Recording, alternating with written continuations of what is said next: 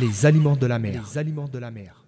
On entend par les aliments de la mer les produits qui ne sont présents que dans la mer ou très rarement sur la terre ferme. Derrière le terme mer, il faut comprendre toute grande étendue d'eau et comprend donc les rivières, les lacs et autres nappes. Tous ces aliments marins, animaux ou végétaux, qu'on les ait pêchés ou qu'on les ait trouvés morts, il est possible et permis de les consommer tant qu'ils ne représentent pas un danger pour la santé. Allah qu'il soit exalté a dit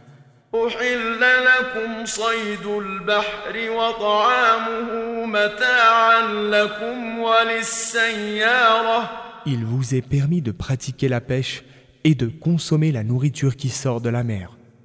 Verset 96 de la sourate La table servie.